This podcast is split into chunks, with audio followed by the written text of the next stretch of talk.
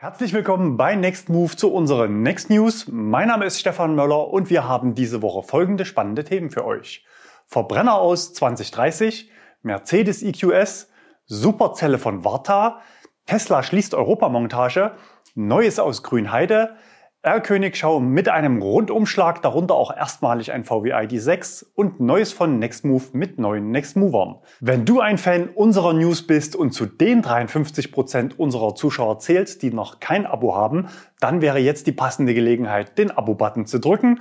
Das Abo kostet dich nichts und so bleibst du immer gut informiert. Auf geht's. Verbrenner aus 2030. Der Druck auf die Hersteller von Verbrennern steigt von allen Seiten. Vor kurzem forderten neun EU-Mitgliedstaaten von der Europäischen Kommission ein konkretes Ausstiegsdatum. Nun haben verschiedene europäische Umwelt- und Verkehrsverbände einen offenen Brief an die Vorstandsvorsitzenden von VW, Daimler und BMW geschrieben. Sie fordern die deutschen Hersteller auf, bis spätestens 2030 in Europa keine neuen Fahrzeuge mit Verbrennungsmotor mehr zu verkaufen.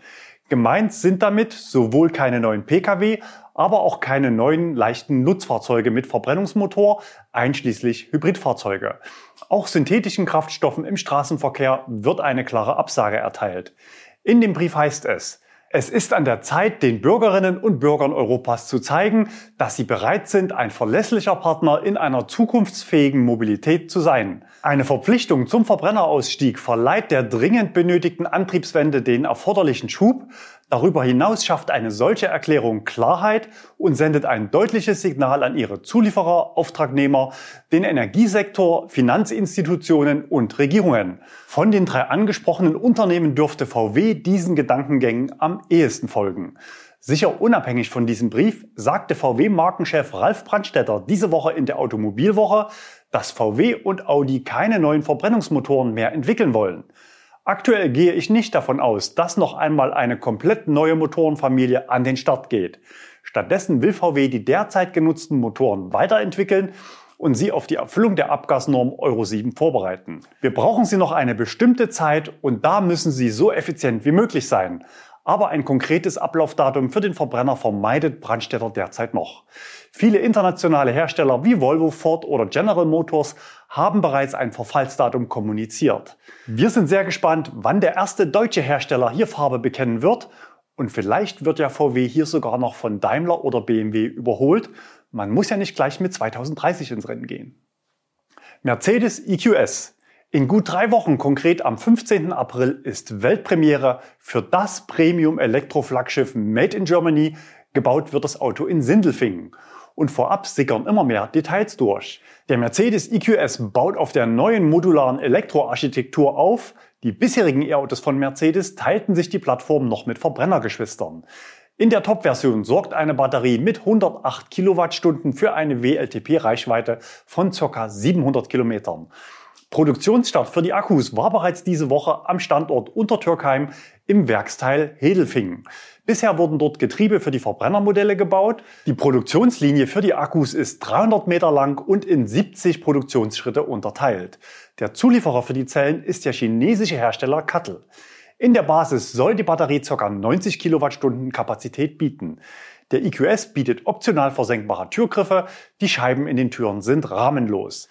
Was die Reichweite von ca. 700 Kilometern angeht, setzt sich das Fahrzeug zumindest vorübergehend an die Spitze. Das neue Tesla Model S ist mit 663 Kilometern angekündigt, aber mit dem neuen Topmodel Plaid Plus wird Tesla dann mit ca. 837 Kilometern Reichweite wieder an Mercedes vorbeiziehen. Meiner Wahrnehmung nach konkurrieren das Model S und der EQS aber eigentlich nicht um die gleichen Käufer. Der EQS wird natürlich bei Materialauswahl, Verarbeitungsqualität und Fahrkomfort punkten. Gepaart mit dem Premium-Service-Versprechen wird er Käufer überzeugen, die sich von Tesla derzeit nicht angesprochen fühlen. Mercedes testet den EQS bereits seit Monaten mit einer großen Flotte im öffentlichen Bereich. Jede Woche bekommen wir Fotoeinsendungen von R-Königen, oft dabei auch Fotos vom Aufladen am Schnelllader.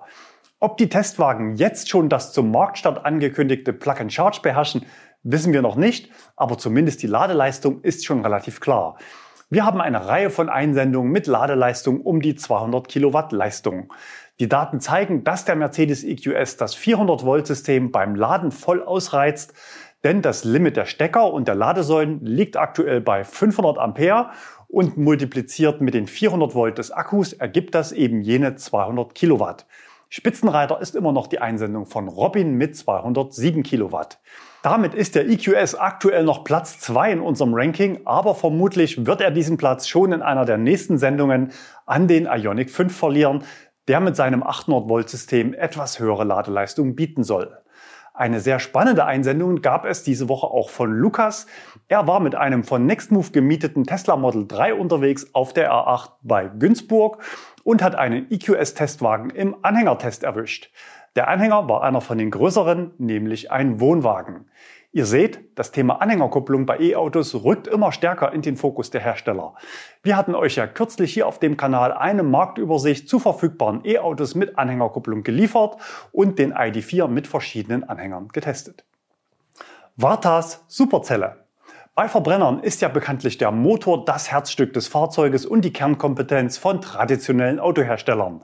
Bei Elektroautos ist es die Zelle. Die Batterie macht nicht nur den größten Einzelkostenblock aus, sondern die Zellchemie bestimmt auch die wesentlichen Eigenschaften des Elektroautos, zum Beispiel die Reichweite und die Ladegeschwindigkeit.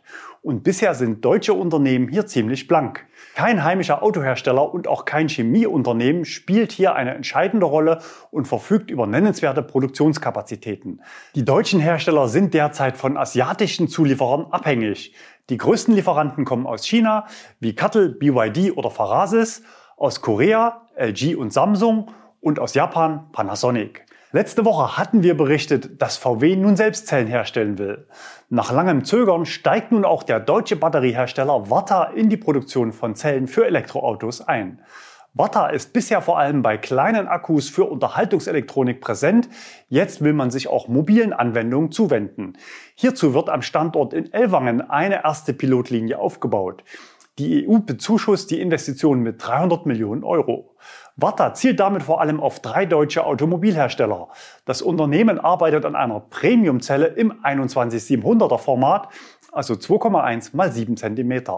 Dieses Design wird derzeit auch von Tesla im Model 3 eingesetzt. Laut Warta ist diese Zelle am besten für Sportwagen und den Premium-Bereich geeignet, da sie eine hohe Energiedichte aufweist und in kürzester Zeit viel Power für Beschleunigung abgeben kann.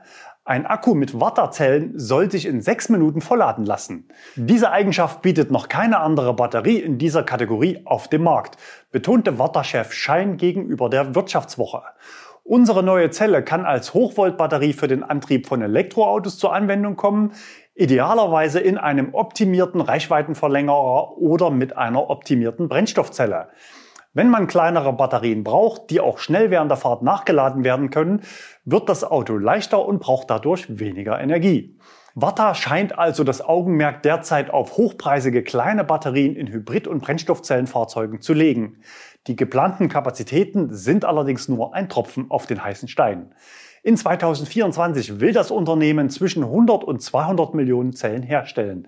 Das dürften in etwa 1,5 bis 3 Gigawattstunden sein, also gerade mal für 60.000 reine E-Autos. Zum Vergleich, VW hatte ja zum Power Day 6 Gigafactories für Europa mit je 40 Gigawattstunden angekündigt, in Summe also über 100 mal mehr. Aber VW hatte ja auch gesagt, dass die neue Einheitszelle nur ca. 80 Prozent der Anwendung abdecken soll. Da ist also durchaus Luft in der Planung für andere Formate. Tesla akzeptiert Bitcoin. Anfang Februar wurde bekannt, dass Tesla Bitcoins im Wert von 1,5 Milliarden US-Dollar erworben hat. Dass ein Unternehmen von der Größe Teslas den Bitcoin als Zahlungsmittel akzeptiert, hat der Kryptowährung einen starken Push versetzt. Weitere Unternehmen werden sicher folgen. Bei VW wird bestimmt gerade gerechnet, ob das den Aktienkurs weiter beflügeln könnte. Die Website Teslarati hat berechnet, dass Tesla mit dieser Investition zwischen 0,4 und 1,1 Milliarden Dollar Gewinn gemacht hat. Derzeit sind das nur Buchgewinne, aber diese Gewinne sind höher, als das Unternehmen 2020 mit dem Verkauf von Autos verdient hat. Insbesondere wenn man die Einnahmen durch das CO2-Pooling berücksichtigt. Seit dieser Woche akzeptiert Tesla nun auch in den USA Bitcoin beim Kauf von Tesla-Fahrzeugen. Und der erste Kunde hat seine Anzahlung für ein Model Y bereits in Bitcoin getätigt. Allerdings erfolgt die Abrechnung in fester Relation zum Dollar. Wer Bitcoin auswählt, hat 30 Minuten Zeit, die Transaktion zum festgelegten Kurs abzuschließen. In den AGB steht zudem, dass im Falle einer Rückzahlung, zum Beispiel weil das Auto vom Kunden nicht abgenommen wird, Tesla das Recht hat, den Betrag nicht in Bitcoin, sondern in Dollar zurückzuzahlen und nicht zum dann gültigen Wechselkurs, sondern zu dem US-Dollar-Wert, der in der Verkaufsrechnung aufgeführt ist. Tesla wird zudem auch dafür kritisiert, dass der Energieverbrauch der mit dem Mining der Kryptowährung, der Aufrechterhaltung der Blockchain und der Durchführung von Transaktionen verbunden ist, zu hoch ist. Die Diskussion um den Stromverbrauch beim Bitcoin wird dabei ähnlich emotional geführt wie allgemein bei Elektroautos. Derzeit verbrauchen nur 30 Länder weltweit mehr Strom als Bitcoin. Bitcoin zieht mehr Strom im Jahr als die Niederlande, Österreich oder Argentinien. Tendenz weiter steil steigend. Verteilt auf alle Bitcoin-Transaktionen ergeben sich für das Jahr 2020 rund 740 Kilowattstunden pro Transaktion. Das entspricht dem Stromverbrauch, der ca. bei 500.000 Kreditkartenzahlungen anfällt. Bezahlt man also ein Model 3 in Bitcoin, so entspricht das dem Stromverbrauch von 3000 gefahrenen Kilometern. Schreibt uns gerne in die Kommentare, wie eure Meinung dazu ist. Außerhalb der USA will Tesla diese Zahlungsoption später im Jahr ebenfalls anbieten. Und einige Model Y-Reservierer haben sicher auch in Bitcoin investiert. Wir haben unsere Follower auf Twitter gefragt, ob sie ein neues Auto gerne in Bitcoin bezahlen möchten. Zwei Drittel haben mit Nein gestimmt, ein Drittel hätte gern diese Möglichkeit. Tesla schließt Montage in Europa. Wer seit 2013 ein Tesla Model S oder X in Europa bekommen hat, dessen Auto hat fast immer das Werk im niederländischen Tilburg durchlaufen. Beide Modelle sind in die Jahre gekommen. In Deutschland wurden dieses Jahr bisher in Summe weniger als 50 Fahrzeuge zugelassen. Grund ist natürlich auch das Auslaufen der Modellreihe und das bereits zum Verkauf stehende Facelift, das am Ende diesen Jahres in Deutschland ausgeliefert werden soll. Diese Woche berichtete Tesla Mark unter Berufung auf lokale Medien, dass diese europäische Endmontage nun eingestellt werden soll. Betroffen sind 96 Arbeitsplätze. Diese 96 Menschen haben natürlich nicht die kompletten Autos gebaut, sondern im Wesentlichen beschränkte sich die Endmontage in Tilburg auf die Hochzeit von Akku und Fahrzeug. Tesla reduzierte mit diesem Trick des getrennten Imports die Kosten für Zoll und Abgaben. Aber die Zeiten ändern sich. Für die neuen Modelle ist diese Art der Endmontage technisch nicht mehr möglich. Laut dem Bericht wurden in Tilburg aber nicht nur die Model S und X entmontiert, sondern es gibt dort auch eine Lackiererei, ein Lager und ein Aufbereitungszentrum für gebrauchte Teile. Zudem liefert Tesla dort auch Elektroautos an Kunden aus. Offenbar soll nur die Endmontage eingestellt werden. Das heißt, für über 400 Mitarbeiter am Standort geht es offenbar weiter wie bisher. Und demnächst sollen ja an anderer Stelle in Europa bald komplette Autos von Tesla gebaut werden. Wir haben euch länger kein Update zum Stand der Gigafactory bei Berlin gegeben. Im Sommer schon sollen dort die ersten Tesla Model Y vom Band rollen und ich glaube, es geht ordentlich voran. Oder Albrecht, wie sieht's denn aus vor Ort? Ziemlich viel Gewusel mal wieder.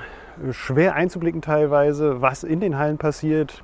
Ich habe mich letztes Mal in der Nacht auf den Weg gemacht und äh, geschaut, ob ich durch das Licht, was aus der Halle kommt, auch ein bisschen was einfangen kann. Da habe ich gesehen, dass an der Body and White, an der Kaross am Karosseriebau auch äh, Roboter eingebaut sind bereits und man davon ausgehen kann, dass die jetzt installiert werden und äh, ja auch teils programmiert werden. Auch sehen wir an der zukünftigen Lagerhalle jetzt gar nicht mehr so viele arbeiten, also eigentlich gar keine. Da stehen die Bagger äh, still. Um, da müsste eigentlich demnächst auch das Fundament gegossen werden. Ähm, die Ausgrabungen dafür oder die Aushebungen dafür haben ja stattgefunden in den vergangenen Wochen.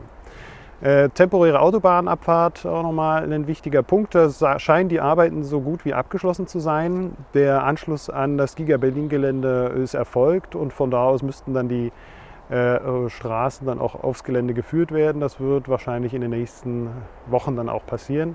Was ich noch sagen kann, ähm, südlich vom Giga Berlin Gelände, südöstwestlich, da ist jetzt auch mal eine große Parkfläche hergerichtet worden. Da ähm, haben wir lange gemunkelt, was da eigentlich passieren soll.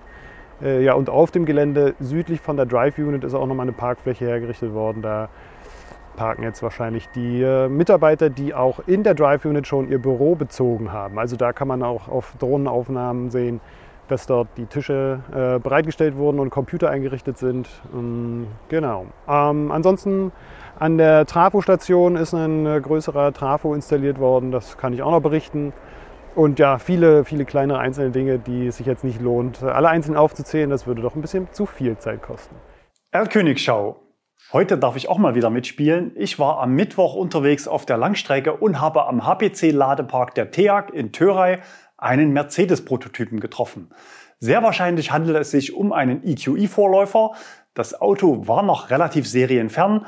Sowohl das Heck als auch die Front wirkten noch sehr verbastelt. Die Ladeleistung lag bei mäßigen 120 Kilowatt und auch Ladeabbrüche gehören aktuell vermutlich noch zum Tagesgeschäft des Testfahrers. Weiter geht es mit dem Mercedes Citan. Diesmal stammen die Bilder ausnahmsweise vom Hersteller selbst. Mercedes gönnte dem Elektro-Stadtlieferwagen einen Auftritt auf dem Twitter-Kanal des Unternehmens. Wir sehen einen Nasenlader an einer AC-Ladestation. Ob er auch schnell laden kann, wissen wir noch nicht.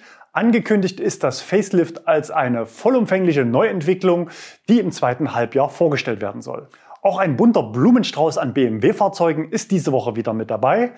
Beim BMW iX fallen die Hüllen. Unser Zuschauer Timeless Machine hat ihn erwischt an der A9 in Fürholzen West in Gesellschaft eines Mercedes EQC.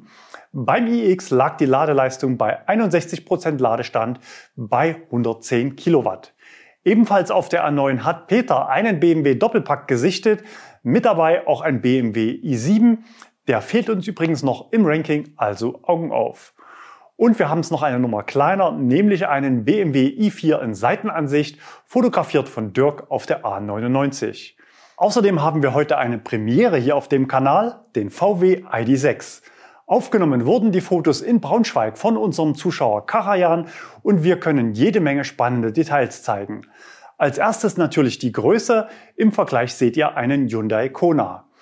Der ID.6 ist ein SUV-Van, nochmal deutlich größer als ein ID.4 oder ID.5. Das Fahrzeug war umfangreich tarnfoliert, um die Marke zu verschleiern. Sogar die Fahrgestellnummer unter der Frontscheibe war abgeklebt und natürlich auch Teile der Außenhülle. Auffällig war das weiße Interieur mit rompenförmigen Strukturen der Sitze, vermutlich sogar mit Sitzbelüftung. Im Dach integriert war ein zweiteiliges Panoramadach. Der vordere Teil lässt sich vermutlich öffnen. Aufgezogen waren 19 Zoll Winterreifen mit 255er Breite. Wir haben gehört, dass die ersten Autos in Deutschland noch vor Jahresende an Kunden ausgeliefert werden. Das Auto auf den Fotos ist sehr wahrscheinlich ein Vorläufer für den chinesischen Markt, erkennbar an der zweigeteilten Ladedose, links für normales Laden und rechts für schnelles Laden. Sendet uns die Fotos von euren Begegnungen mit R-Königen gerne an insider@nextmove.de. Bitte auch das Display der Ladesäule mit fotografieren. Ihr seht heute volles Programm in der Erlkönigschau. Ganz frisch reingekommen sind noch diese Bilder von unserem Zuschauer Owe. Er war unterwegs mit seinem nagelneuen Porsche Taycan und hat einen Ioniq 5 erwischt und ist mit der Kamera eine Runde drum herum gelaufen. Und ich glaube, er war ganz angetan vom Ioniq 5. Was ein schönes Auto. Besonders gut hier finde ich, dass das Fahrzeug ein Solardach hat. Und er ist viel, viel größer, als ihr denkt. Das ist wirklich unglaublich. Tolles Auto. Die Reservierungsrunde für die Fahrzeuge Projekt 45 ist übrigens so gut wie abgeschlossen. Alle registrierten Kunden wurden informiert und können bis zum Monatsende beim Händler eine Reservierungsvereinbarung abschließen. Hyundai Österreich ist schon einen Schritt weiter und hat bereits den kompletten Konfigurator online gestellt. Wenn ihr schon mal schauen wollt, welche Varianten es gibt, dann klickt euch einfach mal durch. Aber unter Vorbehalt, in Deutschland kann es noch anders kommen und auch die technischen Spezifikationen sind in Österreich noch nicht vollständig gelistet. Wir warten übrigens immer noch auf einen Foto- oder Videobeweis der maximalen erwarteten Ladeleistung des Ioniq 5 für unser Ranking. Zwei Autos wollen wir heute aus unserer Liste in die freie Wildbahn verabschieden. Beim BMW iX3 und beim Mercedes EQA kommen aktuell die ersten Autos bei den Händlern an. Beide verlieren damit ihre Berechtigung zur Teilnahme am Ranking. Einen neuen Tesla Supercharger haben wir auch noch für euch. Vielen Dank für die Bilder an Richard. Der neue Standort liegt in Panketal am nördlichen Berliner Ring, verkehrsgünstig gelegen am Dreieck Barnim. Gebaut werden acht Stationen, vermutlich V3. In den USA gibt es aktuell, mal wieder muss man sagen, Gerüchte um die Öffnung der Supercharger für andere Fahrzeuge.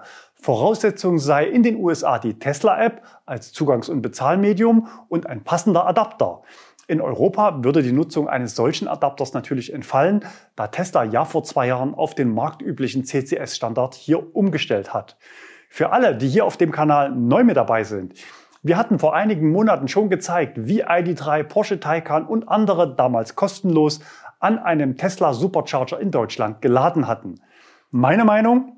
Ich kann es mir nicht vorstellen und glaube es erst, wenn es offiziell ist. Was spreche dafür? Der aktuell sehr starke Ausbau des Supercharger-Netzwerkes. Was spricht dagegen? Die kurzen Ladekabel am Supercharger sind nur eingeschränkt kompatibel für Fahrzeuge, die ihren Ladeanschluss an anderen Positionen haben als Tesla. Zum Vergleich, die Ladekabel anderer Anbieter sind um ein Vielfaches länger und zumeist auch die Ladeplätze vom Platzangebot großzügiger ausgelegt, um einen flexiblen Zugang zu ermöglichen. Neues von Nextmove. Wir begrüßen zwei neue Nextmover im Team. Zum einen Marie am Standort Leipzig. Ihr Einstieg war ein Minijob der jedoch nur von kurzer Dauer war. Ab April wird sie uns Vollzeit unterstützen. Sie kümmert sich um den Fuhrpark am Standort Leipzig und wird ab April auch eure Mietanfragen mit betreuen. Auch in Arnstadt haben wir Verstärkung. Seit einigen Tagen mit dabei ist Alvin. Er unterstützt uns in der IT-Abteilung. Willkommen im Team. Ich freue mich, dass ihr beide mit dabei seid. Wenn ihr da draußen Lust auf einen Job bei Nextmove habt, dann schaut unter dem Video in die Textbox. Dort haben wir alle Stellenausschreibungen verlinkt.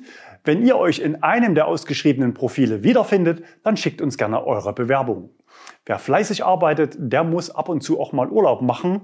Nächste Woche erwischt es mich. Am Karfreitag wird es also keine Next News geben. Wir sehen uns also spätestens wieder in zwei Wochen und wer nicht so lange warten will, der hat schon diesen Sonntag um 19 Uhr die nächste Chance. Ich bin zu Gast im T&E Talk auf Twitch mein Gegenüber ist ehemaliger Topmanager von Tesla. Balasch Brauner war Serviceleiter bei Tesla in Mitteleuropa und zwar genau zu der Zeit, als Tesla unsere Großbestellung Model 3 stornierte. Ansonsten nutzt die freien Tage, schaut ein paar Videos von unserem Kanal, tankt ein bisschen Sonne für Körper und Akku, bleibt gesund und fahrt elektrisch.